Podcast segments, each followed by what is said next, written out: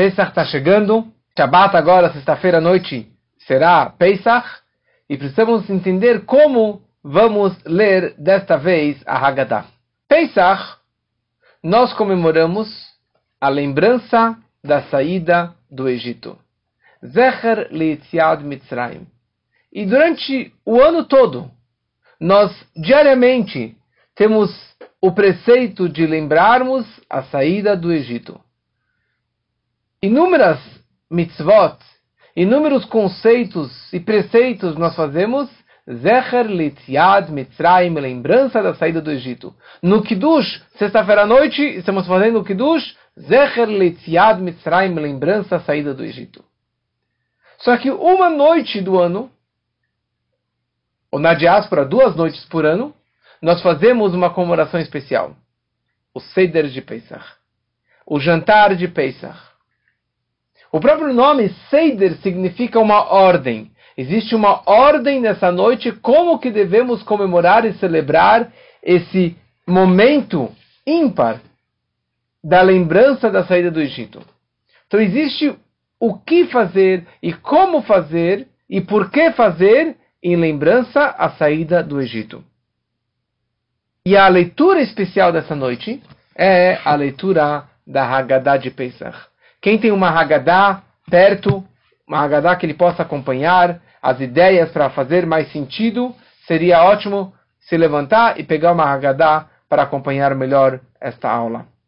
A Haggadah, e na verdade a, a contar e a lembrança da saída do Egito, é um Yesod Gadol, é um grande pilar e uma grande base na nossa Torá e na nossa crença, na nossa fé. Acreditar que éramos escravos e saímos do Egito, isso daqui é o grande pilar do judaísmo. É interessante que a festa mais comemorada entre o nosso povo é a festa de Pesach. Todo mundo comemora de uma forma ou de outra, pelo menos come um gefilte fish, come um pedaço de come, toma um pouquinho de vinho, mas lembrar o Pesach, todo mundo lembra a festa do Pesach. Por quê? Porque a base e o nascimento do nosso povo, da nossa nação judaica.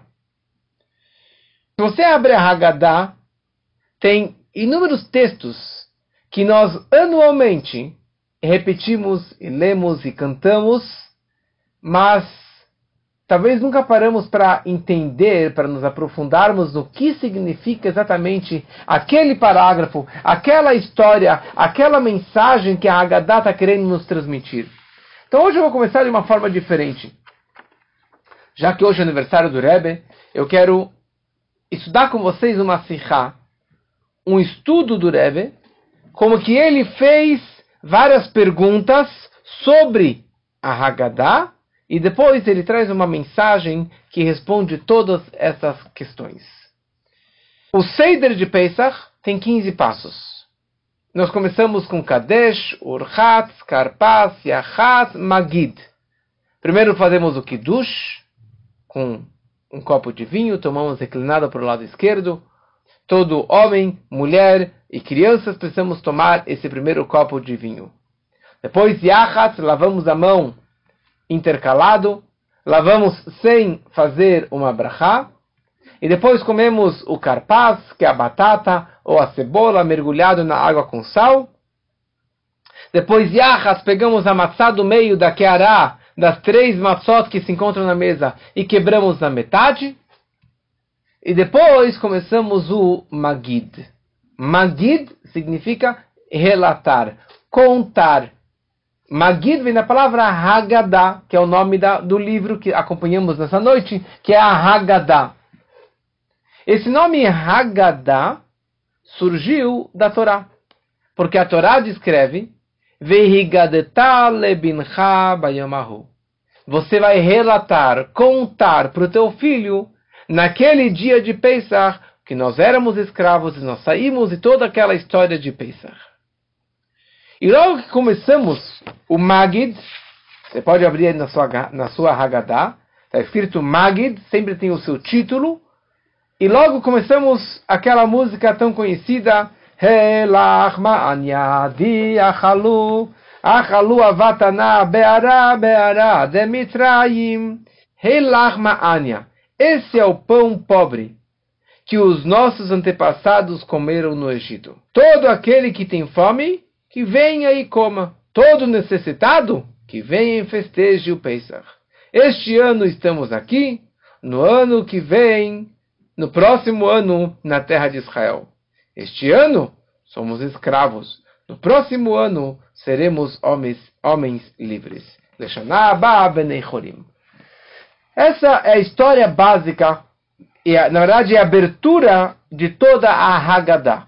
Agora que estamos começando a ler a Haggadah, começamos com uma frase em aramaico, interessante que esse trecho está em aramaico. Por quê? Porque esse era o idioma que as pessoas entendiam melhor na época que foi compilado a Haggadah. E aqui eu estou falando o seguinte: este é o pão pobre que nossos antepassados comeram no Egito. E daí eu falo, qualquer faminto, qualquer pobre, qualquer esfomeado, qualquer pessoa que quiser está convidado para participar do meu Seder, para participar da minha casa, do jantar e comer o gefilte fish e assim por diante. Calma aí. Onde que você está falando esse Rei Lachmania? Será que nós lemos o Rei Lachmania na sinagoga? Ou seja, você está na sinagoga ainda, você rezou arvit, você bate na bimá, você bate na mesa, você fala, Rei Lachmania, quem quiser, qualquer esfomeado, qualquer pobre, qualquer pessoa que não tem onde comer, venha na minha casa. Não. Você fala esse convite oficial, você não pode mandar mais um WhatsApp, mandar um, um, um invite para ninguém, porque a gente não usa mais o celular. Você não pode telefonar para ninguém nesse horário. Então o que, que adianta você nesse momento, você está sentado em casa, com as portas fechadas, com a sua família, e você fala, quem quiser pode vir. É meio ridículo você falar uma coisa dessa. Você deveria ter falado isso daqui uma semana antes de Pesach. Duas semanas antes de Pesach. E não na noite, em casa, fechado dentro de casa. E aqui, na verdade, tem três parágrafos nesse Relachmania. Primeiro falamos, este é, um pão, este é o pão pobre que nossos antepassados comeram no Egito. Número dois, Kol Dirfin, todo necessitado que vem e festeje conosco. E o terceiro, Hashta Avdin Leshana Haba Benechorim. Este ano somos escravos e ano que vem seremos homens livres. Calma aí.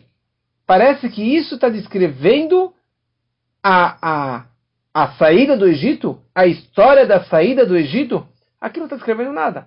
Eu estou falando, agora nós temos pessoas pobres ainda. Agora nós estamos aqui. Agora nós somos escravos. Somos escravos? Já pensou alguma vez? Todo ano, há décadas, você fala o mesmo rei Lachmaane com aquela musiquinha que o teu Zeide, teu avô te ensinou. Que o meu, meu avô me ensinou essa música. E você fala, Rasta Avdin, agora somos escravos.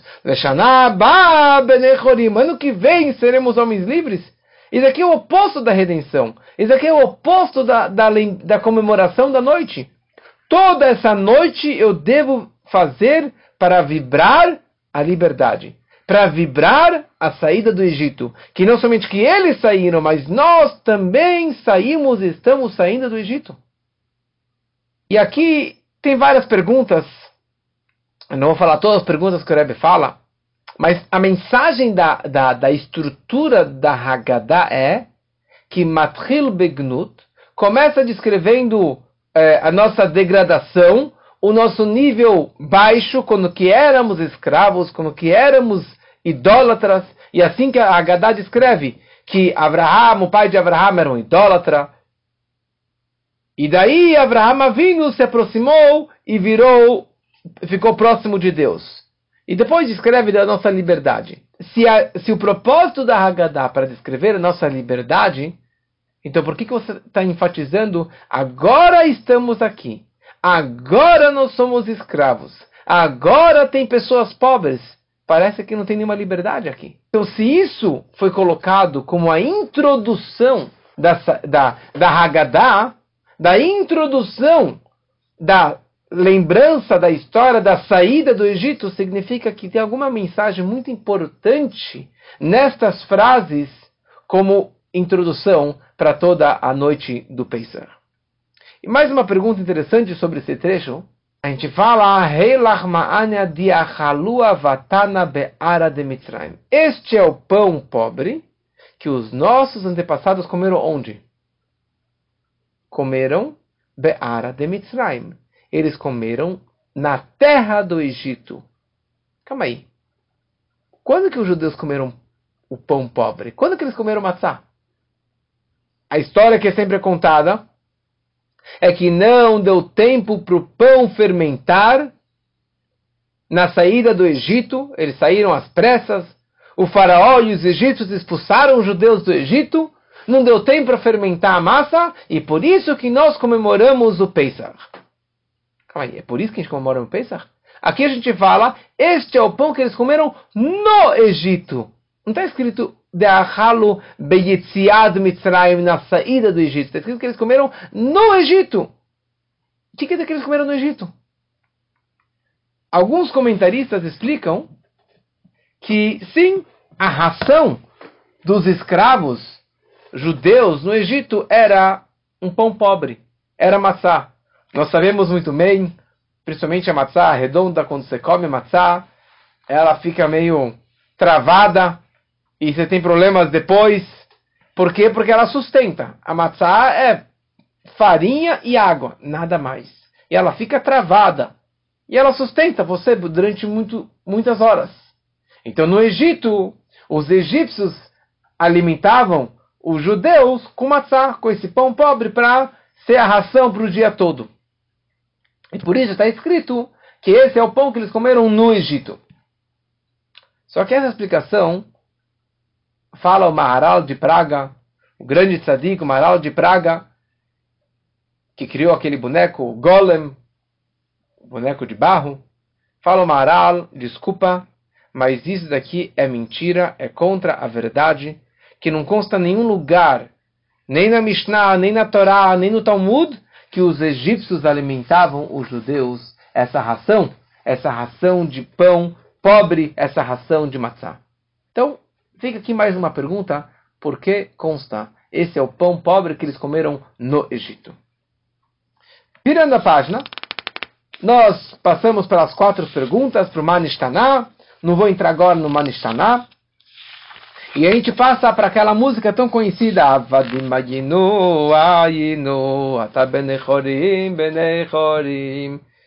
Nós éramos escravos Lefaró Mitzrayim para o faraó no Egito, e Deus nos tirou de lá com o braço estendido, com o braço forte. E, e se Deus não tirasse o nosso povo, nossos antepassados do Egito, Areianu Baneinu Benei Baneinu Meshubadimainu. Nós, nossos filhos, nossos netos, estaríamos ainda lá escravizados para o faraó no Egito. Essa música que toda criança conhece, Avadimayinu, Ainu. Nós éramos escravos, mas se Deus nos tivesse tirado, nós estaríamos ainda lá. Por que os judeus entraram no Egito? Qual é a razão que começou essa escravidão? Essa escravidão não começou com o faraó, que era um tirano, que era um perverso, que queria escravizar os judeus. A escravidão, a escravidão no Egito começou desde Abraham o patriarca Abraham com Deus. Ele fez um Brit Ben Abetarim um pacto entre as partes, um pacto com Deus. Deus falou: Olha, eu, Abraão, eu quero fazer um pacto contigo e com todos os seus descendentes. Fez todo um sacrifício especial, cortou os animais em dois e fez um pacto com Abraão. E Deus perguntou para Abraão: Abraão, você prefere que seus descendentes vão para o exílio ou que eles vão para o inferno, para o purgatório, para o Gehinom?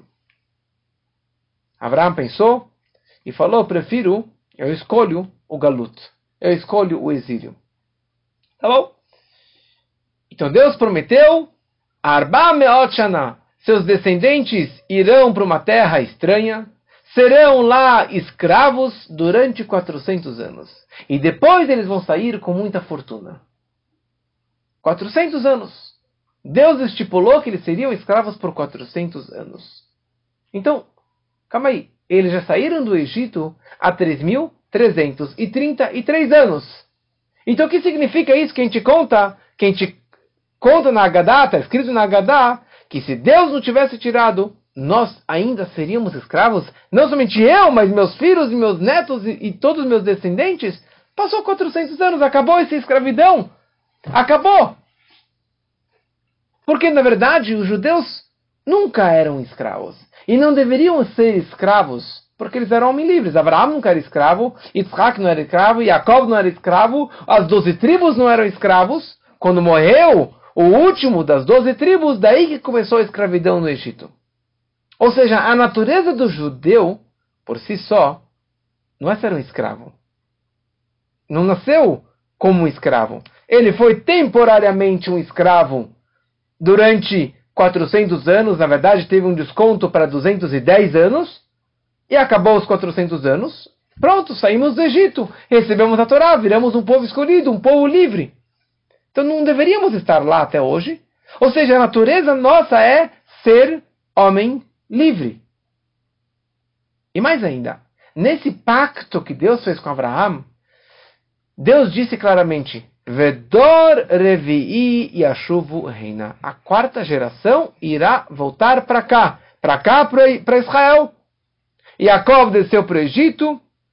Yitzhak, as quatro gerações, depois eles voltaram para Israel. E acabou. Então o que significa toda essa música do Avadim Ainu? Depois, continuamos lendo a Haggadah.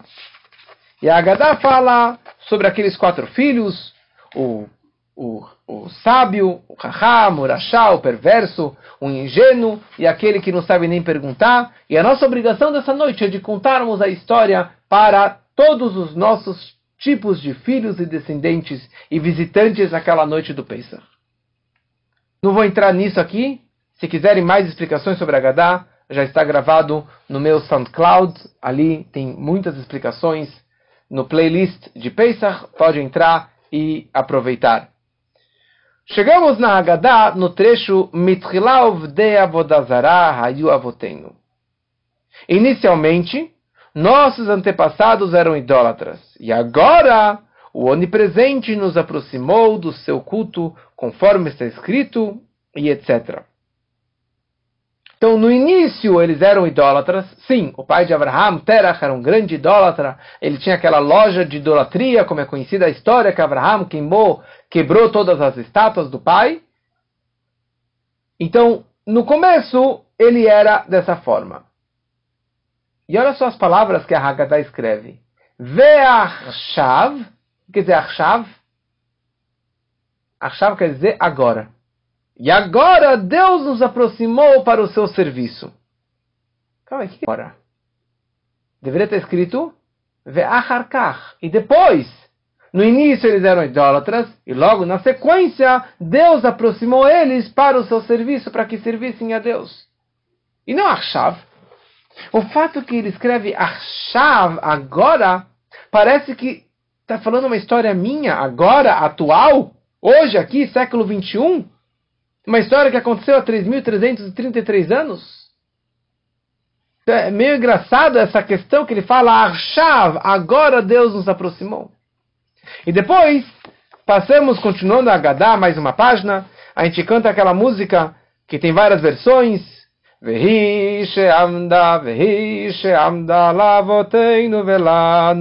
A gente fala, e foi ela, a promessa feita de Deus para o patriarca de Abraham, patriarca Abraham, que nos protegeu, bem como os nossos antepassados e a nós. Pois não houve apenas um povo que se levantou contra nós para nos destruir. Em cada geração há povos que se levantam contra nós para nos destruir.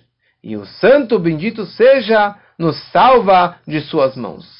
Essa que é a música que a gente canta o Vihish Amda, aquela música tão conhecida, o Shuek, e música Chabad, mas interessa a, o tom, mas a música é muito poderosa, realmente descreve muita coisa. Então a gente está falando aqui que Omdim Aleinu Lechalotenu, Bechol Dor Vador, toda geração sempre tem os inimigos que se levantam contra nós, e se não fosse Deus, nós seríamos destruídos. Então, se é o Irã, se é o Haman, se é Amalek, se é, se é o nazista, se é o antissemita, toda geração nós tivemos e teremos inimigos até a vinda de Mashiach. Desde o Monte Sinai, quando Sinai, Siná, surgiu uma Siná, um ódio contra o nosso povo. E até Mashiach chegar, teremos inimigos. E a pergunta é: por que estes inimigos e antissemitas têm a força e o poder de nos atacar e de desejar nos, nos aniquilar? Porque não são pessoas justas, não são pessoas com méritos e com créditos, merecedoras de alguma coisa para poder destruir um povo como esse. Então, que, que grande milagre é esse? Que são esses perversos, eles poderiam nos, nos aniquilar. Deus ele criou o mundo pensando no povo judeu. Bereshit, Deus criou o mundo, o universo, pensando no povo judeu. Escolheu o povo judeu desde a criação do mundo. E toda geração e geração eles se levantam contra nós. Quer dizer, eu estou querendo lembrar o milagre da saída do Egito. Quer dizer que nós saímos do Egito, nós fomos libertos daquela escravidão e de toda a opressão do faraó e dos egípcios, mas ele fala, na verdade, eu não saí do Egito ainda. Olha, em cada geração e geração, eles estão aqui para nos aniquilar. Então parece que não é uma história do passado, é uma história do presente. Então, está muito confusa essa história. Eu estou comemorando a saída do Egito, mas eu ainda estou no Egito. E a gente passa e a gente termina essa parte da Agadá com aquela música tão conhecida, Dai Daienu, Dai Daienu, Dai Daienu, Daienu, Daienu. O que quer dizer Dai Daienu? Daienu a gente descreve todos os milagres. Quantos graus de bondade o onipresente nos concedeu? E aqui ele descreve Ilu Hotzianu Mitzrayim, 15 passos que se Deus nos tivesse retirado do Egito, mas não lhes fizesse juízos, nos bastaria. Caso lhe fizesse juízos contra os egípcios, mas não contra seus deuses, nos bastaria. Se tivesse chegado até o Monte, o, o monte Sinai, não houvesse otorgado a Torá, nos bastaria. E assim por diante. E depois a gente conclui com a música Alahat Kama Vekama, por cada uma de tantas e tantas bondades de Deus, devemos agradecer as múltipla, múltiplas bondades que o Onipresente nos concedeu, porque nos tirou do Egito, fez juízo contra os egípcios e contra seus deuses, deuses matou os primogênitos e assim por diante. E a última frase que ele descreve, o banal lanu ed beita bechirá, lechaper al kol avonotenu. Deus nos construiu o templo sagrado de Jerusalém para que pudéssemos espiar todos os nossos pecados. A tradução literal do hebraico seria: Deus nos construiu o Beit HaBechirá. Beit HaBechirá não é Beit HaMikdash. Beit HaMikdash é a casa sagrada, o templo sagrado. Beit HaBechirá é um apelido para o templo de Jerusalém. Beit, a casa, Bechirá, escolhida. A casa escolhida de Deus. E aqui, pela primeira vez, de todos os 15 passos, os 15 agradecimentos, pela primeira vez ele fala, sabe qual é a razão desse agradecimento? Sabe o que tem de tão especial nesse agradecimento?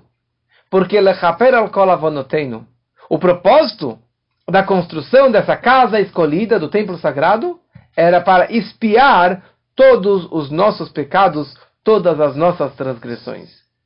Essa explicação, ou uma explicação, não foi dada para nenhuma das 15 frases, dos 15 agradecimentos. E só aqui Deus ele traz essa frase. E por que o templo é chamado como Beit HaBechirah? Como a casa escolhida, e não o nome mais comum, Beit HaMikdash, o templo sagrado. E com isso concluímos as perguntas do Rebbe sobre a Haggadah. Para responder, o Rebbe começa com uma pergunta. Como bom judeu, responder com uma outra pergunta. Mas aqui a pergunta é diferente. A pergunta é a pergunta que a criança faz no consciente ou no inconsciente, quando a criança ela senta na mesa do Seder, aparece na cabeça dele algumas perguntas. A criança se preparou para o Seder, ele foi para a escola judaica, ele estudou o Manestaná, ele estudou sobre os quatro filhos, ele aprendeu os costumes é, e as obrigações dessa noite, que todo mundo precisa comer matzá, e precisa tomar os quatro copos de vinho, e tem que comer o maror, e tem que ler a Haggadah. Mas a criança ela senta na mesa, vê uma mesa linda, maravilhosa, com gefilte com rein, com tudo que tem naquela mesa. E ele, antes de começar a leitura, ele já está com a pulga atrás da orelha. Tem algumas questões que estão atordoando essa criança para que ele possa começar a comemorar esse jantar do Seder de Pesach. A criança ela vira para o pai, ou na cabeça dele, ele fala: Calma aí, nós estamos comemorando a saída do Egito. Mas se a saída do Egito foi Deus que nos tirou de lá, assim que consta inúmeras vezes na Haggadah, que Deus, Ani velomalach, Ani velashaliach, eu tirei vocês do Egito, eu não anjo, eu não mensageiro, eu ninguém mais, eu próprio, a essência de Deus foi lá e nos tirou do Egito. O povo não tinha méritos, não tinha créditos para sair do Egito. Foi Deus que decidiu tirar o povo do Egito. Então, se Deus que é infinito e que Deus é a verdade absoluta, então essa redenção que foi feita por Ele deveria ser eterna e deveria ser uma, uma, uma redenção para todo sempre. Então, por que hoje nós estamos no exílio? Por que ainda não fomos direto para o Beit HaMikdash, para o templo sagrado, para Israel, e, e estaríamos lá até hoje com Mashiach? O fato é que nós estamos ainda no Brasil, estamos no exílio, com tanta dificuldade em todas as áreas, principalmente na área espiritual. Se fosse Moshe que nos tirou, Moshe foi o mensageiro de Deus, mas foi Deus que nos tirou do Egito. Foi um homem. Se fosse um homem, seria uma redenção limitada, mas já que foi o próprio Deus, eterno e onipresente, essa redenção deveria ter sido uma redenção também eterna e para sempre. Uma segunda pergunta. Quando que Deus prometeu para Abraham, o patriarca Abraham, seus descendentes serão escravos por 400 anos. E depois eles irão sair do Egito Berachush Gadol com muita fortuna, com muito dinheiro. E fazia parte da promessa. E na prática os judeus saíram de lá com muito dinheiro. Muito dinheiro todo o dinheiro que o José do Egito, Yosef, o rei, o vice-rei do Egito, juntou durante todos aqueles anos de fome, todo aquele dinheiro foi armazenado. E todo aquele dinheiro foi levado junto com os judeus para fora do Egito. Todo o dinheiro do faraó foi levado embora. Todo o dinheiro dos egípcios, dinheiro particular, foi levado embora com os judeus do Egito. Era dinheiro incalculável. Cadê todo esse dinheiro? Pergunta a criança. Falou, por que a gente fala que aqui tem pessoas pobres? Convidamos os pobres para nossa refeição. Por que tem pessoas pobres? Se tem tanto dinheiro que saiu do Egito, cadê todo esse dinheiro? E daí ele fala, calma aí, se nós saímos do Egito, e a saída do Egito foi o nosso nascimento como uma nação, como um povo, e é sabido que na praga, na penúltima praga, na praga da escuridão, Rosher, morreu quatro quintos do nosso povo. 80% do povo judeu morreu no Egito. Não saiu do Egito. Eles morreram na praga da escuridão. Todo aquele judeu que, que evitou, que negou a salvação divina, ele morreu lá.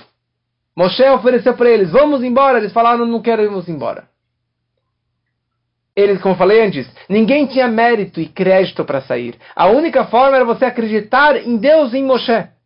Aqueles que negaram a salvação divina, Deus falou: Ok, vocês não querem sair, então morra. E eles morreram no Egito. E morreram na praga da escuridão. Ou seja, os perversos não saíram de lá.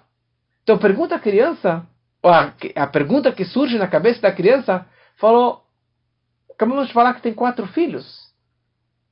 Tem, tem o sábio, tem o perverso, e depois tem o ignorante, e tem aquele que nem sabe perguntar. E o Rebbe nos ensinou que existe o quinto filho que nem aparece na noite do Seder, que nem comemora o Pesach. Como que tem pessoas assim? Pergunta essa criança. Como tem judeus tão afastados, judeus ignorantes, judeus perversos, pessoas tão más, pessoas do mal.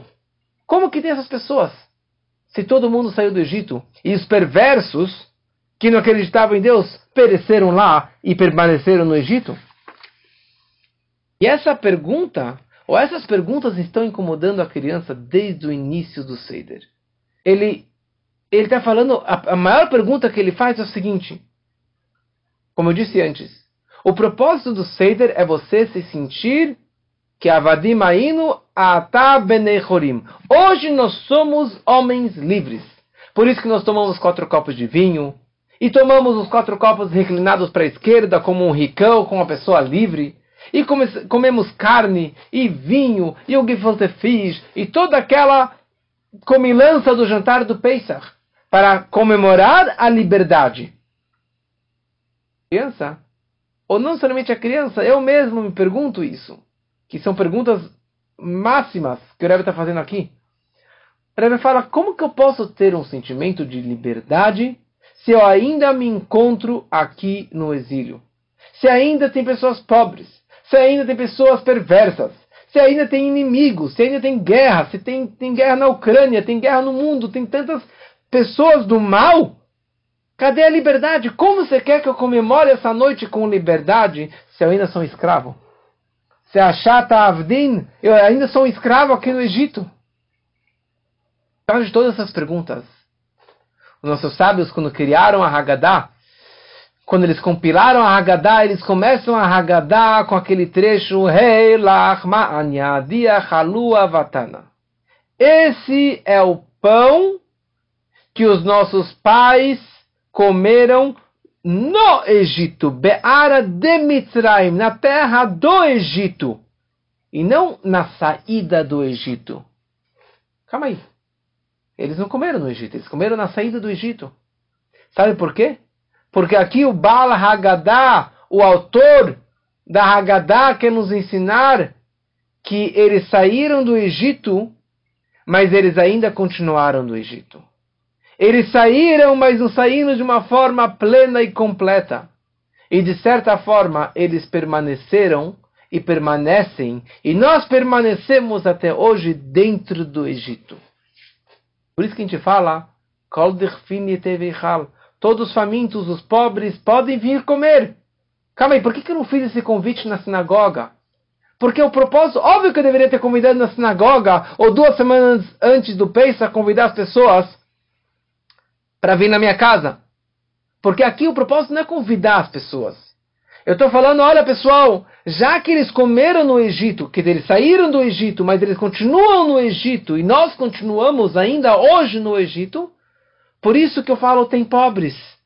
Eu estou convidando pobres na minha mesa. Por isso que tem perversos na minha mesa. E por isso que a Hashata Avdin, nós ainda somos escravos. Sim, somos escravos, porque eu não saí do Egito. Olha só que incrível. Eu sempre imaginei que sair do Egito quer dizer que saímos totalmente. Fala o Rebbe, nós não saímos do Egito por completo. Por isso que ainda somos escravos. Então você vai perguntar, bom, então se nós não saímos, então o que, que eu estou comemorando nessa noite? Qual é a comemoração do Pesach se eu ainda continuo no Egito? Por isso que a gente conclui o Rei Lachmaale, nós falamos Hashata Avdin Leshana Haba Benechorim. Sim, eu ainda estou aqui, eu ainda estou algemado, eu ainda sou um escravo, eu ainda sou pobre de espírito, ou pobre financeiramente, eu ainda estou no exílio, mas é só agora. Mas já já, Mashiach está chegando, e Leshaná eu serei um homem livre, Leshaná Berushalayim. Ou seja, a saída do Egito foi o início, foi a abertura desse registro dessa, dessa quebra do Egito. Nós começamos a sair, mas não saímos por completo. Como é sabido que toda nossa jornada durante o exílio é chamado a saída do Egito até a entrada de Israel. Ou seja, quando iremos entrar em Israel de verdade? Quando iremos entrar na redenção perfeita e completa e eterna? Com a vinda do Mashiach. Enquanto isso, nós ainda estamos com o rabo preso no Egito.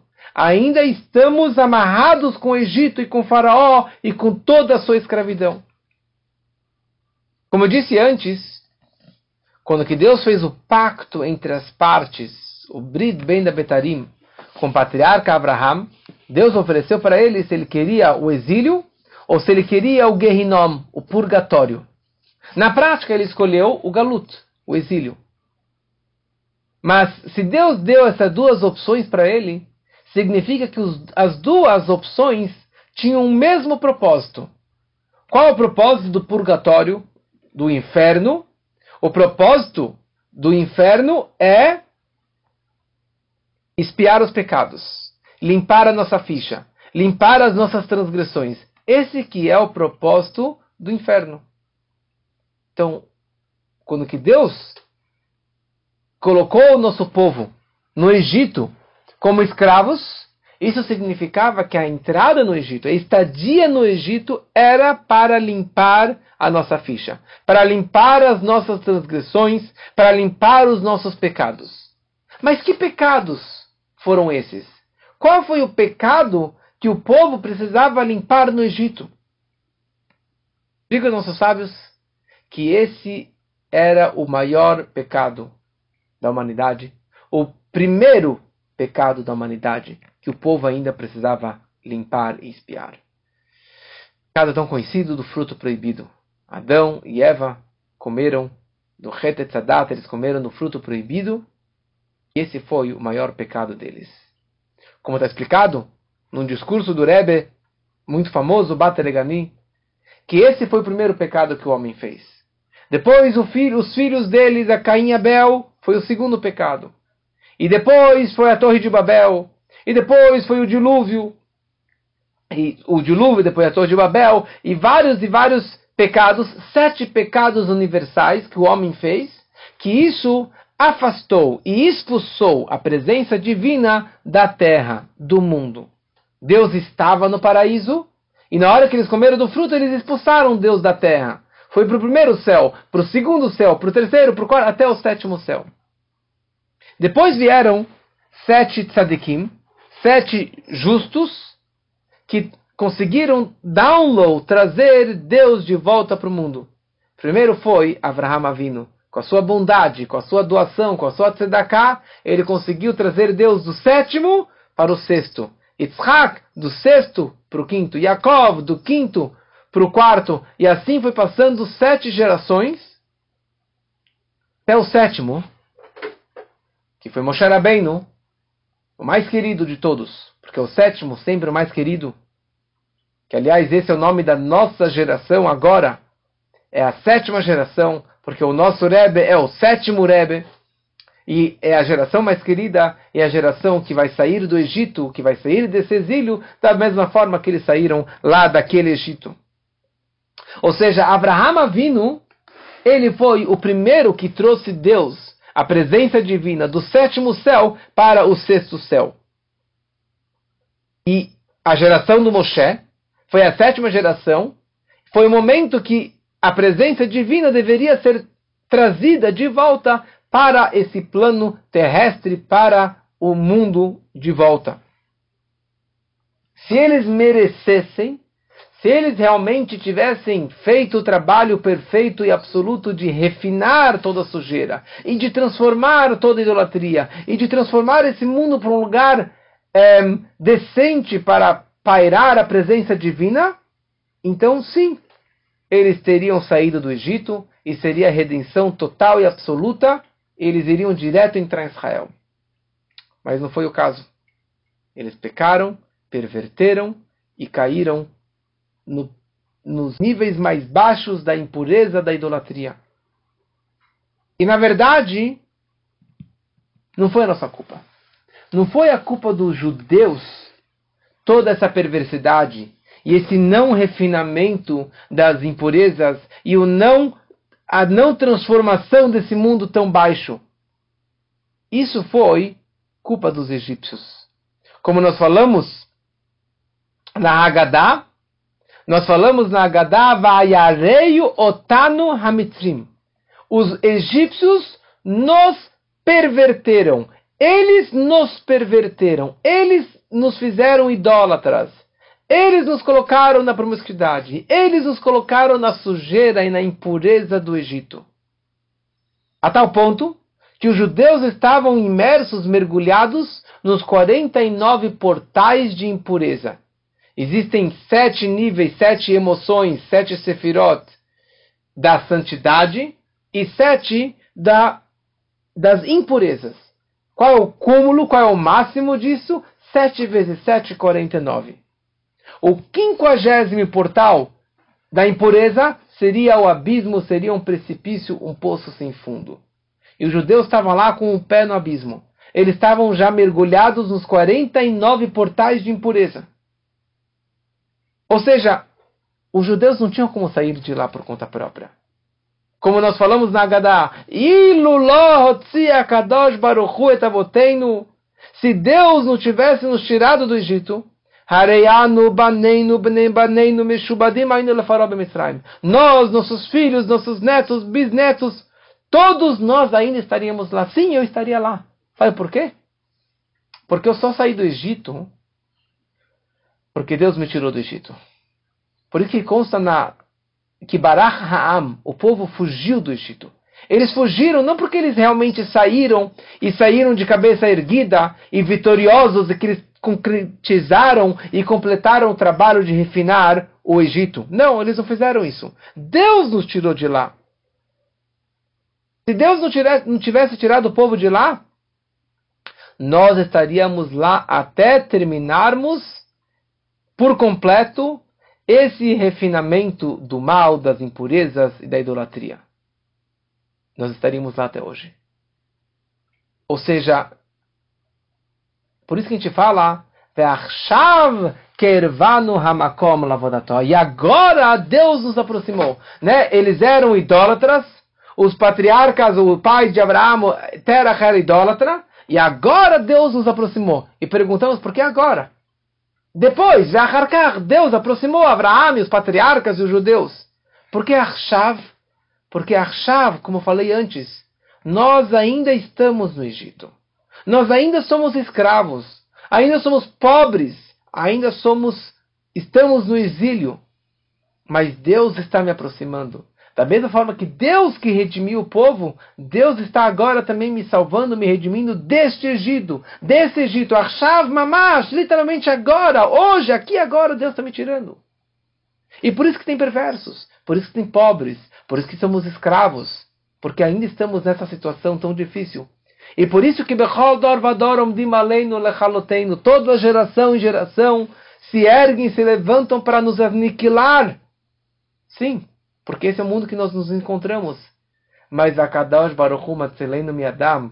Mas se não fosse Deus que nos salvasse, nós já seríamos aniquilados pelo faraó, por Hitler e por todos os nossos inimigos. Então, se eu ainda estou no Egito, e ainda temos inimigos, e temos perversos, e estamos nessa situação ainda, então o que, que eu estou comemorando hoje à noite? De novo a mesma pergunta. O que eu estou comemorando nessa noite? O que eu estou comemorando nessa noite de Pesach? Eu estou saindo do Egito, saí do Egito. Se eu ainda me encontro no Egito, eu ainda estou no Galut, eu ainda estou em toda dificuldade, tenho pobreza em todos os sentidos, escravidão em todos os sentidos.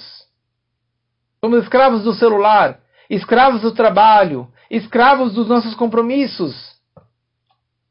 Por isso que no Dai Dayeinu, no Alachad Vechad Kamah, quando começo a descrever e agradecer a Deus por todas as bondades que Ele fez conosco, fez no passado e continua fazendo, a conclusão da Haggadah ele fala o banalana beita bechirá lechaper al O último dos Daidayenu, que Deus nos construiu a casa escolhida, não o templo sagrado, não Beit HaMikdash, sim a casa escolhida, sabe para quê? Lechaper al kol avonoteinu, para perdoar e espiar todas as nossas transgressões e todos os nossos pecados. E aqui ele coloca a frase, o nome Beit Abechirá, a casa seleta, a casa escolhida, e não o templo sagrado. Quando a gente fala Bechirá, Bechirá lembra a palavra Bechirá Chofshit. Bechirá Chofshit significa livre-arbítrio, livre escolha, por espontânea vontade. Por nada, nada está me forçando. Na verdade, quando falo livre escolha, isso só existe em relação a Deus. Livre escolha, um verdadeiro livre-arbítrio significa que eu não tenho nada me atraindo um contra o outro. Se eu pergunto para você, você prefere essa lapiseira ou esse copo de água? Cada um vai dar outra resposta. Porque um tem mais interesse na lapiseira e o outro tem mais interesse no copo de água. Isso aqui não é escolha. Isso não é livre-arbítrio, livre escolha. Porque você está tendo uma prioridade um em relação ao outro. A questão de livre escolha se aplica quando você tem duas coisas idênticas e nenhuma das duas me atrai uma mais do que a outra. Isso que é livre escolha. Mas a verdadeira Bechirah Hofshit se aplica somente em relação a Deus, a essência de Deus. Porque ele é totalmente imparcial. Ele é totalmente afastado da escuridão e da luz. Para ele, luz e escuridão, c'est la même chose. O perverso e o justo, c'est la même chose. O judeu e o não judeu, c'est la même chose perante Deus. Os dois são idênticos. Como que consta, Deus ele fala, Eisav, Esaú, ele é irmão do Jacó. Esaú era um perverso e Jacó era um justo, homem das tendas. Eles são iguais para mim. São idênticos. Mas eu, Bahar, eu escolhi, eu selecionei o Jacó. Por quê? Porque sim. Os dois são idênticos. Mas eu, pela minha essência, eu escolhi o povo judeu. Asher Bahar Banu Mikola Amim Venatalan Torató. Deus nos escolheu entre todas as nações. Não porque somos mais inteligentes, porque somos melhores, porque somos mais sábios, porque somos mais bonitos. Nada a ver com isso. Deus escolheu o povo judeu porque ele quis. Você quer saber por quê? Pergunta para ele. E nem ele tem uma razão. É uma, é uma escolha totalmente imparcial. Uma escolha totalmente é, sem ter nada favorável de um, um lado em relação ao outro. Ou seja, nosso povo está no exílio. Nosso povo está no galuto com tantas dificuldades e com tanta opressão e com tanto inimigo. Mas o galuto que nós nos encontramos é somente é somente a nossa aparência externa. Reveladamente, externamente, como falamos antes, Jacob e Esaú são irmãos, eles são idênticos, eles estão no mesmo nível. E perante esse nível, ainda estamos no exílio, ainda estamos sofrendo. Mas, na essência e na verdade verdadeira, como que é enxergada na essência de Deus, que é eterno e que é a verdade absoluta, Deus ele falou: Eu escolhi Bechirá, eu escolhi esse povo e trocar por outro povo e efchar. Não tenho como trocar com outros povos. Por quê? Porque Banim até vocês são meus filhos. Eu não tenho como trocar. Porque no momento que Deus desperta a sua essência, ele escolheu o povo judeu. Por quê? Porque ele escolheu. Vem da escolha absoluta, do livre-arbítrio absoluto de Deus. E por isso que ele tirou os judeus do Egito. E por isso que os judeus saíram do Egito porque a essência de Deus se revelou naquele momento. Não foi um anjo, não foi um mensageiro, não foi Moisés, não foi ninguém. Foi a essência de Deus que nos tirou do Egito. E no momento que você desperta a sua essência, perdoa. Quem ama, perdoa. Na hora que um pai, uma mãe, desperta a essência do amor por um filho que quebrou, que aprontou, que, que traiu, que fez barbaridades. Na hora que você desperta aquele sentimento da essência do pai para a essência para o filho, você esquece tudo que ele fez de errado. Por quê? Porque ele é meu filho. Ai, meu filho está na prisão. Tudo bem, mas ele é meu filho, vou tirar meu filho da prisão. Nenhum pai decente vai falar que morra. Ah, ele é um perverso que ele morra. Não existe isso. Por quê? Porque ele é meu filho.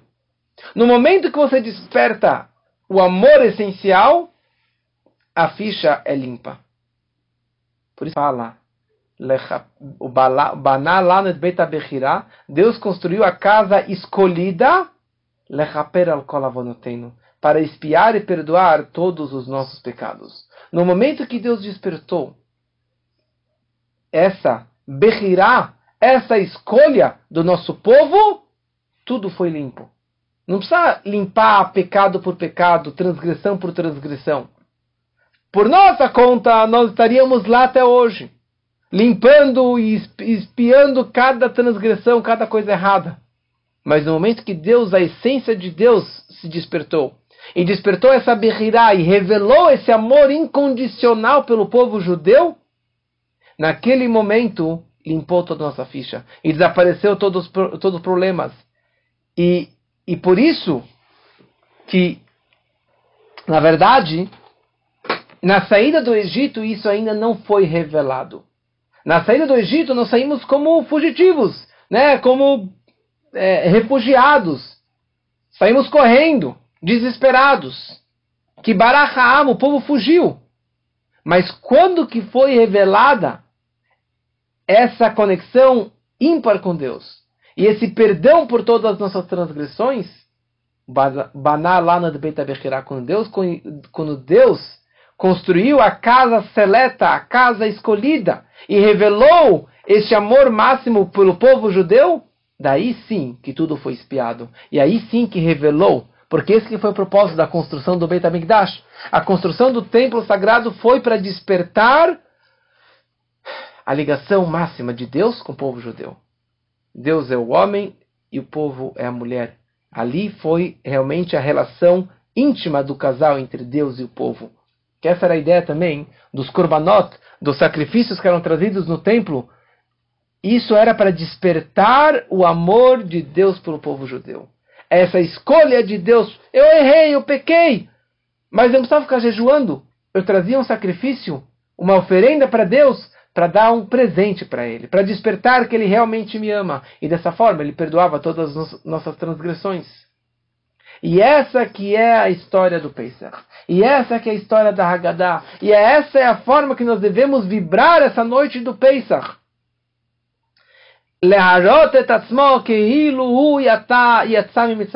Você deve vibrar e sentir como que eu, hoje, aqui e agora, eu estava no Egito e eu estou agora saindo do Egito. Essa é a forma que nós devemos vibrar e comemorar a noite do Pesach. Nós saímos do Egito no mês de Nissan e seremos redimidos também no mês de Nissan. Então nós falamos, nós concluímos a Haggadah e nós falamos Leshana Haba Beirushalayim. Leshana Haba Beirushalayim. Ano que vem estaremos em Jerusalém. Mas não ano que vem, não só daqui a um ano estaremos em Jerusalém. O Rebbe anterior explicava, Leshaná Abba, já estaremos em Jerusalém no ano que vem. E que assim seja para todos, se Deus quiser que estaremos ano que vem, já em Jerusalém. Então se preparem para essa noite tão especial, comprem as matzot, comprem o vinho kasher, a raiz forte, ou a face romana, batata, um pote com água com sal, tem uma Haggadah, se você não tem uma Haggadah, imprima uma Haggadah da internet para não usar no, no, na festa, não usar no Shabbat, não usar o celular e comemore e vibre essa festa com liberdade. E que dessa forma poderemos sair dos nossos exílios internos, do nosso Mitzrayim, Mitzrayim é Egito, Mitzrayim significa aperto, que possamos sair do nosso aperto interno e dessa forma chegaremos à redenção particular e a redenção de todo o nosso povo e de toda a humanidade. E que assim seja muito em breve, se Deus quiser. Leshaná, Rabá, Birushalayim.